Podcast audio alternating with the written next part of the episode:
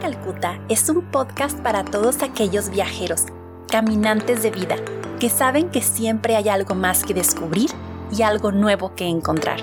Nos inspiran las palabras de Madre Teresa de Calcuta. Haz algo hermoso para Dios.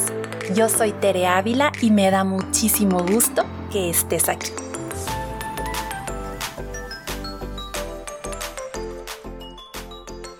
Bienvenidas y bienvenidos a el capítulo número 10 de Buscando Calcuta. No sé si para ustedes también, pero para mí el número 10 es como una especie de punto meta. El 10 es un número que ya marca un cierto camino recorrido y es un punto bueno para hacer algunas explicaciones, para platicarles del futuro de este podcast y es justo lo que quiero hacer antes de empezar con el tema de hoy, platicarles hacia dónde va buscando Calcuta.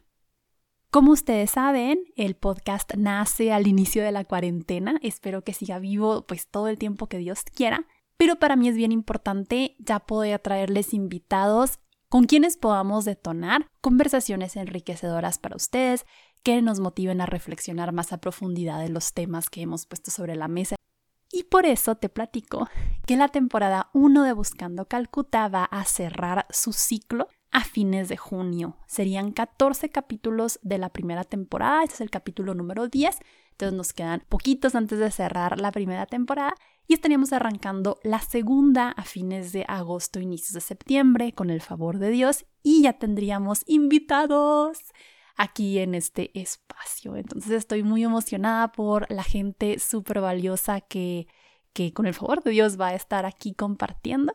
Y también a ustedes les quería platicar de cuál es el futuro de este podcast. Como siempre, te agradezco que escuches, te agradezco que me platiques qué te parecen los temas. Y pues sin más vamos a darle a el tema de hoy. Igual al ser este el capítulo número 10, es significativo porque el capítulo 5 fue el de Valiente no perfecta. Y platicaba yo un poco de los retos, las oportunidades que tenemos como mujeres y muchas veces de las trampas que nos ponemos a nosotras mismas o que nos pone la sociedad y de cómo pues con la gracia de Dios podemos ser el sueño que Dios tiene para nosotras. Entonces en este capítulo número 10, se fijan, vamos de 5 en 5 en este tema. Quiero poner sobre la mesa algunas ideas de la misma iglesia que nos pueden motivar como chicas, a ti amiga que me estás escuchando, a desarrollarnos al máximo de nuestras capacidades y a de verdad vivir en plenitud, que es lo que Dios quiere para nosotras. Yo creo que aquí hay cero controversia.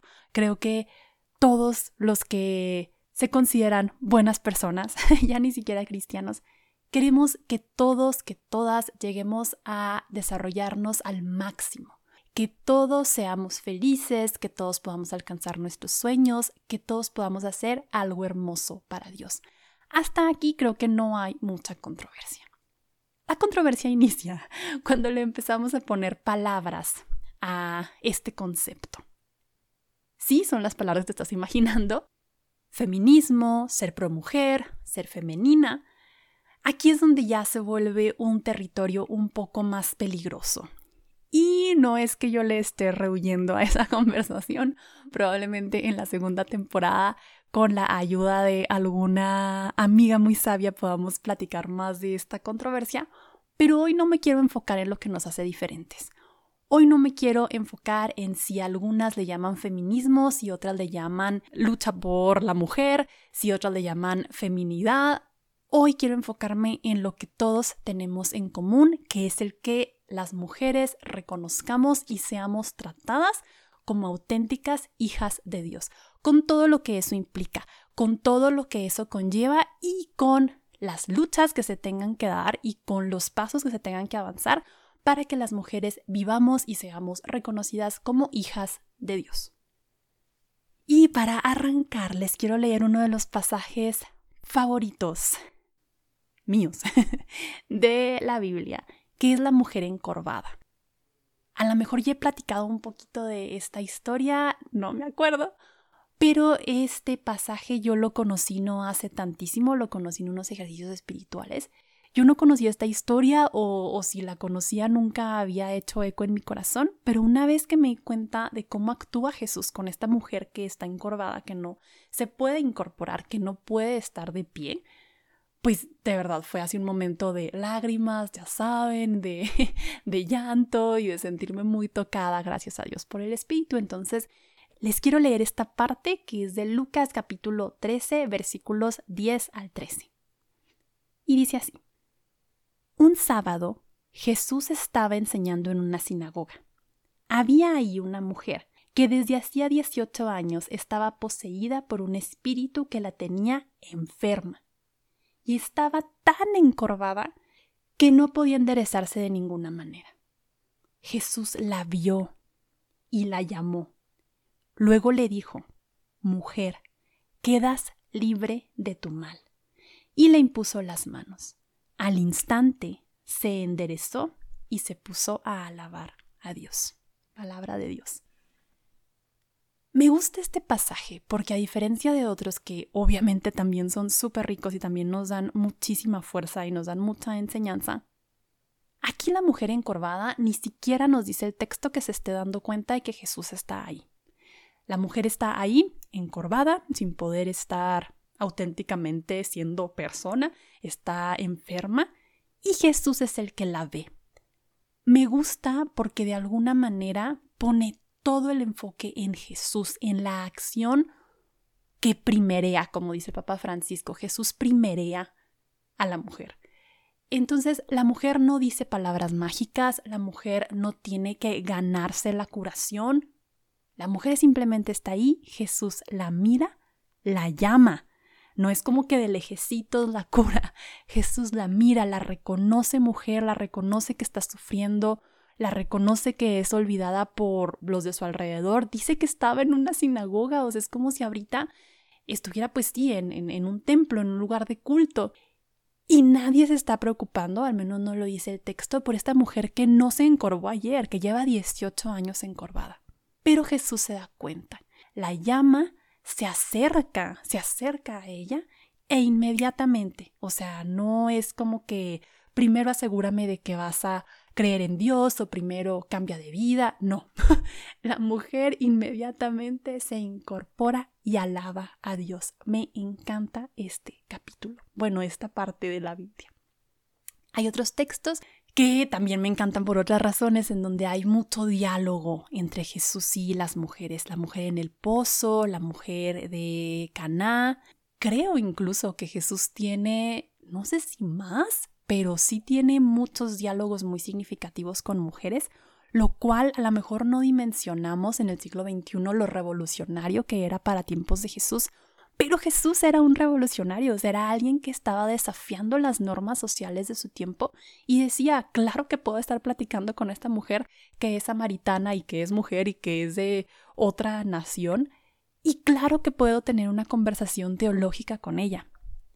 En el caso de la mujer encorvada, aunque no hay tal conversación, sí vemos el poder de Jesús que la incorpora. ¿Qué me da a mí esta parte, estas pequeñas citas bíblicas? Uno, que Jesús no quiere que vivamos encorvados, ni hombres ni mujeres. Pero este capítulo vamos a enfocarnos más en, en las mujeres. Jesús no quiere que vivamos encorvadas. Y cuando nos encorvamos, cuando nos hacemos chiquitas, cuando no reconocemos nuestro valor, cuando creemos que no tenemos mucho que aportar, y sobre todo dentro de la iglesia pudiera yo decir que cuando decimos, no, pues yo no puedo ser la coordinadora de tal grupo, o yo no puedo ser lectora, o yo no puedo aventarme este ministerio, no puedo dar esta prédica, mejor que la de un hombre. Chicas, nos urgen predicadoras, nos urgen coordinadoras, nos urgen chavas llenas de Dios que se atrevan a dar testimonio, a compartir la luz del Espíritu en nuestras comunidades. Y aquí a lo mejor voy a ser un poquito atrevida, pero urgen también cristianas, católicas, que se atrevan a hablar o que se atrevan a estar en ministerios que a lo mejor no han sido típicamente los elegidos por mujeres, porque tal vez sí habrá muchas pláticas de mujeres que hablan de temas como la familia, como la maternidad, como la modestia, como la pureza, que son muy necesarios y las aplaudo y todo mi reconocimiento. Pero chicas, hay tantos temas eclesiales, sociales, políticos, juveniles, que pudiéramos estar impregnando de la luz de Cristo. Y creo que en ese sentido es donde nos hace falta dejarnos incorporar por Dios, ponernos de pie con la frente bien en alto y decir, tengo algo que decir tengo esto que compartir y no dejarnos achicar y no hacernos chiquitas nosotras solas. Entonces, eso como un primer punto con la mujer encorvada. Segunda historia de la Biblia que habla de una incorporación de una, en este caso es una niña. De seguro la conoces, esta no la voy a leer literal, pero es la de Talita Cum, de Marcos 5, versículo 41. Está una niña que está ya aparentemente muerta, Jesús la toma de la mano y le dice, Niña, a ti te lo digo, levántate. Y la niña se levanta. A la suegra de Pedro, también la suegra de Pedro estaba en cama con fiebre, Jesús llega, la toma de la mano, otra vez un gesto de cercanía, no es como que la cura desde la puerta, un gesto de cercanía. Y la suegra de Pedro, en, en, ese momento, cuando se le dice que está sana, se incorpora y se pone a servir. ¿Y cómo es este servicio? Este servicio, pues va a ser el que Dios quiera que hagamos, ciertamente, no rehuyéndole a las tareas pequeñas, pero tampoco rehuyéndole a las tareas grandes. Ser dóciles a lo que el Espíritu nos va diciendo y, y atrevernos a soñar en grande. Hace unos días escuchaba a un gran predicador decir que si nuestros sueños no nos ponen a temblar, no estamos soñando lo suficientemente grande. Creo era Daniel Habif el que lo decía.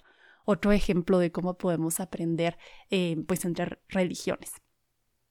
Creo que en este punto estamos de acuerdo en que como sociedad nos urge voltear a ver a las mujeres encorvadas de nuestro tiempo.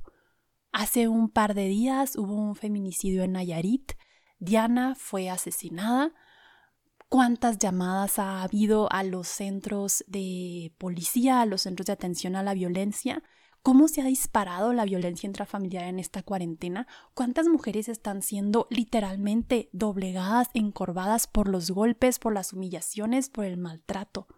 Nos urge voltear a ver a las mujeres encorvadas. Es también muy famosa esta frase de que seguramente la mujer con la persona con menos privilegios del mundo sería una mujer con discapacidad, una mujer indígena. Entonces, ¿cómo tanta vulnerabilidad, tanto encorvamiento no nos impulsa a hacer algo por romper las cadenas de opresión y por ayudar a nuestras hermanas a incorporarse?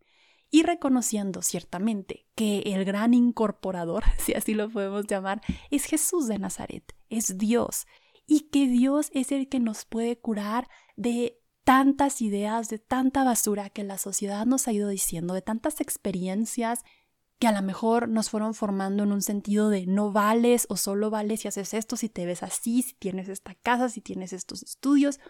Jesús hoy nos dice, mujer, levántate levántate y predica, como dice la alabanza, ve hasta los últimos rincones de la tierra y grita, grita para que el Evangelio permee todas las estructuras y permee todas las situaciones injustas que aún hoy hacen que las personas no podamos desarrollarnos al máximo de nuestras capacidades.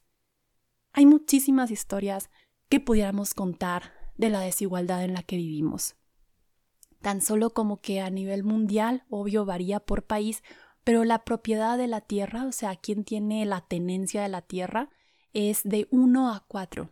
Las mujeres en promedio tienen el 25% de la propiedad de lo que hay en el mundo, de la tierra. La brecha salarial. Si tú eres mujer, seguramente tienes historias que me puedes contar en este sentido. Yo te platico de una que viví de primera mano que me dejó muy triste, que me dejó pensando en qué siglo vivimos y que me deja pensando que sí es necesario hablar de estos temas porque aún en el 2020 ocurren. una chica iba a dejar su trabajo, era un puesto pues algo importante y se estaba haciendo un concurso para ver quién se quedaba con esta vacante, con este empleo. Y al final estaban un hombre y una mujer concursando por este puesto. Y las personas que decidían quién se iba a quedar con el empleo, con la vacante, dicen, y mujeres, hay que considerar que si elegimos al hombre para que se quede con esta vacante, vamos a tener que ofrecerle más sueldo, porque seguramente va a querer en unos años formar su familia y no nos va a aceptar el trabajo con un sueldo menor. ¡Pum! Ahí en ese momento fue como que, Dios mío, o sea, de verdad que el machismo está tan inculturado y nos parece a veces tan normal, entre comillas, que tiene que pasar una situación así para darnos cuenta de cuánto nos falta por avanzar en el reconocimiento del trabajo de ambos sexos. Y no es tanto por el dinero, aunque, claro, digo, merece todo el mundo un reconocimiento por su trabajo, sino por de verdad que nuestras acciones reflejen que creemos en la igualdad de mujeres y hombres y sobre todo como católicos, que no nos perdamos en las discusiones y que se nos olvide el vivir y dar testimonio de que creemos que todos, todas fuimos creados a imagen y semejanza de Dios y que todos y todas merecemos igualdad de derechos, igualdad de respeto y igualdad de salario. Fin del acoso, fin del abuso, tantas cosas que pudiéramos platicar que aún hacen evidente la desigualdad. Pero sé que a lo mejor eso no lo vamos a poder cambiar y sobre todo en medio de la cuarentena, pero sí podemos cambiar el decidir incorporarnos a nosotras mismas, el decidir ponernos de pie y el escuchar la voz de Jesús que nos llama y que nos dice, mujer, levántate. ¿Cómo le podemos hacer? Pues primero afirmándome a mí misma, venciendo la vocecita que me dice que no soy suficiente, que no debería hacer esto, que va a haber crítica, afirmándonos. Si mi amiga está haciendo algo nuevo, si mi amiga se está atreviendo a dejar una relación que no le hacía nada bien, si mi amiga va a aceptar el trabajo en otra ciudad, afirmarla, decirle que claro que puede porque es una fregona y claro que puede cumplir sus sueños porque están en su corazón por algo. Para cerrar, me gustaría contarles de dos mujeres que en los últimos días estuve estudiando un poquito de sus vidas y creo que reflejan esta obediencia al maestro cuando dice mujer, levántate. La primera es la mamá de Santa Teresita del Niño Jesús. Probablemente voy a pronunciar muy mal su nombre, es un nombre en francés, Seili Martin. Seili, previo a casarse con el papá de Santa Teresita, con Luis Martín, quería entrar en un convento. Por azares de la vida no se pudo, no pudo estar en el convento, conoce a Luis Martín, se enamoran, disciernen eh, la vocación al, matrimonio y se casan. Aquí lo interesante es que Seili tenía un negocio de costura y no era que ella cosiera en sus tiempos libres. Dicen los biógrafos que ella tenía un negocio con toda la extensión de la palabra que empleaba gente y que incluso era lo que les daba para vivir, que el esposo de Seili hizo ciertos ajustes para que, pues, Seili, la esposa, pudiera seguir con su negocio y la apoyó mientras ella era emprendedora, mamá, esposa. Y esto fue a finales del siglo XIX y es una santa. Al día de hoy, Santa Seili Martín, la mamá de Santa Teresita del Niño Jesús. Entonces, bueno, claro que es complicado para cualquier persona el conjugar diferentes roles y el querer hacerlo todo, pero creo que si vamos modificando poco a poco la estructura social que nos marca quién debe hacer qué, entonces todos podemos desarrollarnos y todos podemos alcanzar nuestros sueños y, y todos podemos hacer algo hermoso para Dios. Y el segundo ejemplo de una mujer que me la imagino escuchando la voz de Jesús diciéndole, levántate, murió muy joven, murió a los 17 años, Rosa de Viterbo. Ella vivió en los 1200. Y ella, así como decíamos en algún punto de este capítulo, a ella le interesaba la política. Yo no alcanzo a entender cómo estaba su nación en ese punto, pero sé que estaba ocupada, o sea, ocupada por una fuerza extranjera, como si aquí México estuviera ocupado por los estadounidenses o por los franceses, no sé. Y que una chica católica sintiera la llamada de Dios a predicar en contra de la ocupación. Esto es lo que hace Rosa de Viterbo, que es santa en el 1200, teniendo 14, 15 años. Se dedica a predicar en contra de la ocupación de su país. Y además, ya aprovechando que anda en esas dando discursos, predica en contra de la brujería.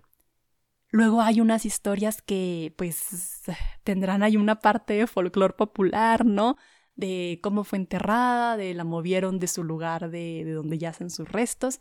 Pero el caso es que Santa Rosa de Viterbo, a sus cortísimos años, se atrevió a denunciar lo que le parecía injusto no se doblegó ante lo que pudiera decir la gente. Su propio papá le decía, oye, deja de andar diciendo estas cosas porque nos van a matar a todos. Y se tuvieron que irse a esconder por un tiempo Rosa y su familia porque andaba ahí creando controversia en su comunidad. Pero Rosa no se cayó. Entonces, bueno, para mí es como una inspiración que espero para ti también lo sea, de no callarnos y de hacerle caso a las inspiraciones del corazón. Claro que con mucha docilidad y y claro que con mucha oración y, buscando dirección espiritual. Pero amiga, si te sientes llamada a denunciar, a denunciar algo que tú veas que es injusto en nuestra sociedad o a emprender algo, o simplemente si te sientes llamada a ya no responderle el mensaje a un muchacho, a un hombre que no te hace nada bien, no le respondas. Tal vez ese es tu mujer, levántate si te sientes llamada a decir que sí a ese ministerio que le habías estado rehuyendo, mujer, levántate. Deja de estar encorvada, siente cómo el poder de Jesús te incorpora y con la frente bien en alto, decir, soy católica, sigo a Cristo, esta soy yo. Para ya cerrar, platicaba hace unos días con una amiga muy querida de Guadalajara que nos unió, la Madre Teresa, Dalia, y Dalia me decía una frase preciosa que, creo que es importante para esto de incorporarnos. Hay veces que, creemos que tenemos que ser un cierto tipo de mujer católica y que tenemos que usar faldas hasta los tobillos o tener muchísimos hijos o estar rezando dos rosarios diarios lo cual todo eso está perfecto si alguien se siente llamada a, estas prácticas, de verdad, todo mi reconocimiento, pero si no, si te sientes llamada a ser santa en medio de la maquiladora, o si te sientes llamada a ser santa en medio de un descubrimiento científico, o en medio de la política, o en medio de tu matrimonio, mujer, levántate, me decía Dalia, y el camino más recto hacia Dios es por medio de la sinceridad de quien tú eres, así tal cual como cada una de nosotros es. Entonces no tenemos que caber dentro de una cajita de así son las mujeres católicas, calladitas, se visten así, no se meten en estos temas. No, chicas, olvidémonos de toda esa basura que nos impide desarrollarnos al máximo de nuestras capacidades y que nos impide ser el sueño que Dios tiene para nosotras. Entonces, ser sinceras con nosotras mismas. ¿A qué me llama el espíritu? Si el espíritu te llama a hablar en favor de relaciones de noviazgo sanas, qué padre, adelante. Y si el espíritu te llama a motivar a más mujeres católicas a entrarle a temas difíciles, adelante. El camino más recto hacia Dios siempre va a ser la sinceridad de corazón. Y bueno, pues si nos van a castigar, que sea por ser atrevidas. Y si la sociedad nos va a criticar, que sea por habernos atrevido a decir soy católica, esta es mi fe y Dios no comete errores. Entonces, cuando me dice que me levante, seguramente es porque tiene un plan y porque me va a me va a llevar de la mano durante todo el proceso que tome mi incorporamiento y mi levantar la cabeza, levantar los hombros y mirar de frente para la construcción de un mundo mejor. Gracias por llegar hasta aquí. Levántate, lo que sea que eso implique para ti el día de hoy. Mujer, levántate y ayuda a que otras también encuentren la gracia de ser incorporadas por Dios. Nos vemos el siguiente miércoles.